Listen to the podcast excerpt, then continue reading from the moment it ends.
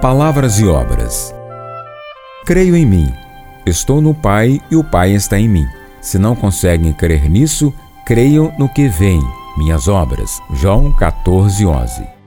Podemos aceitar o significado das palavras de Jesus ou podemos observar a evidência de suas obras. Podemos ouvi-lo ou podemos observá-lo. Tanto as palavras como as obras levam à mesma conclusão. Jesus revela-nos Deus. Senhor Jesus Cristo, agradeço-te por tuas palavras claras e convincentes e por tuas obras manifestas e definitivas. Obrigado por uma revelação e uma salvação completa. Amém.